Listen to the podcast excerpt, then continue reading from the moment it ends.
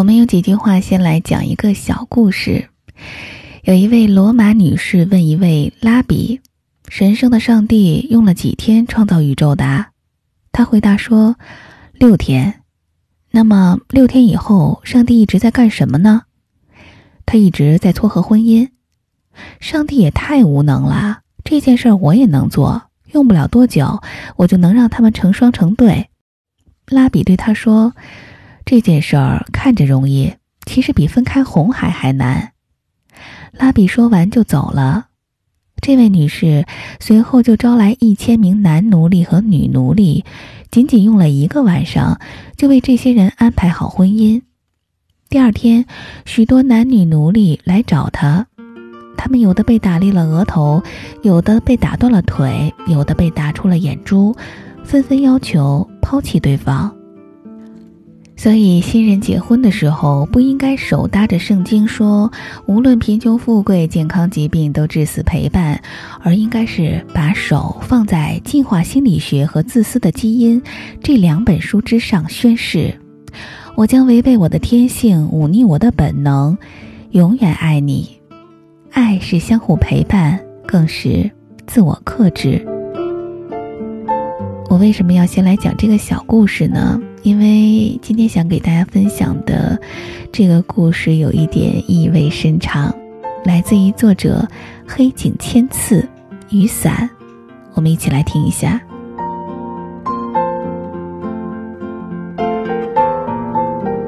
从电车里往外看时，窗外的细雨如丝，但一走出检票口，雨却大了起来，成了名副其实的雷阵雨。他得意洋洋地看着柏油路上溅起的白色水花，心想：下班时听了办公室那个女子的提醒，带着备用雨伞回来，可真是明智之举。车站的屋檐下挤满了没有带伞的人，活该！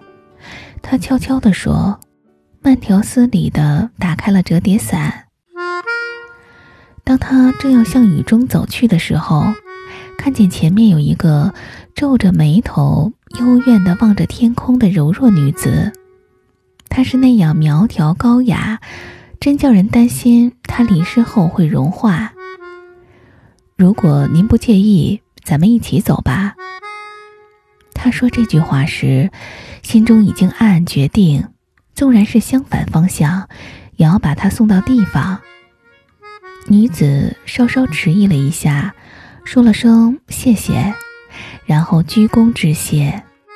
他的声音是那样清脆悦耳。再往里靠一靠吧，不然会淋湿的。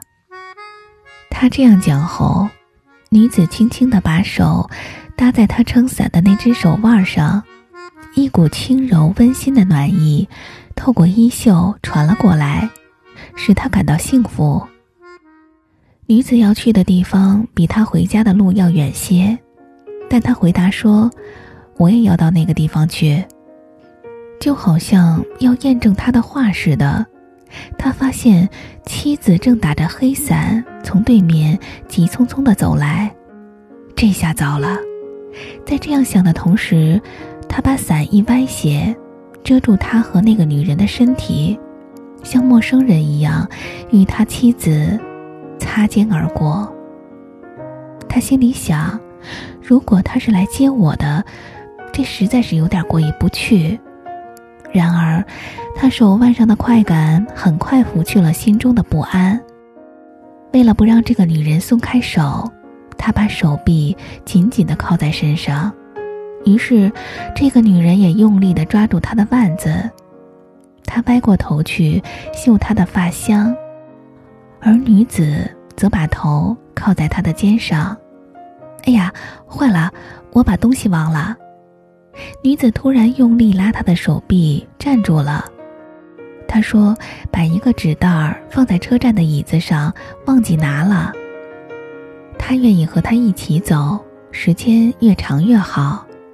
他说声“回去吧”，就马上与他转过身往车站走去。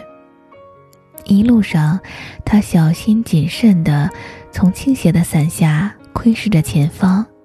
走到一半路的时候，他看见两个人深深藏在一把黑伞下面迎面走来。他认识伞下那个女人穿的白色胶靴。两把伞相擦而过，黑伞过去后，他回头看了一眼，发现伞下的男人和女人紧紧的依偎在一起。那个女人把头靠在那个男人的肩膀上，从后影看。那个女人毫无疑问是自己的妻子。这回，是他停住了脚步。怎么了？女子问。哦，鞋进水了。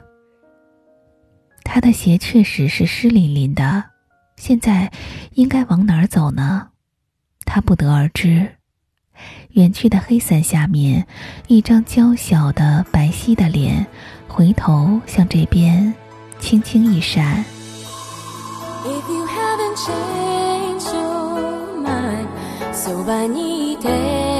しず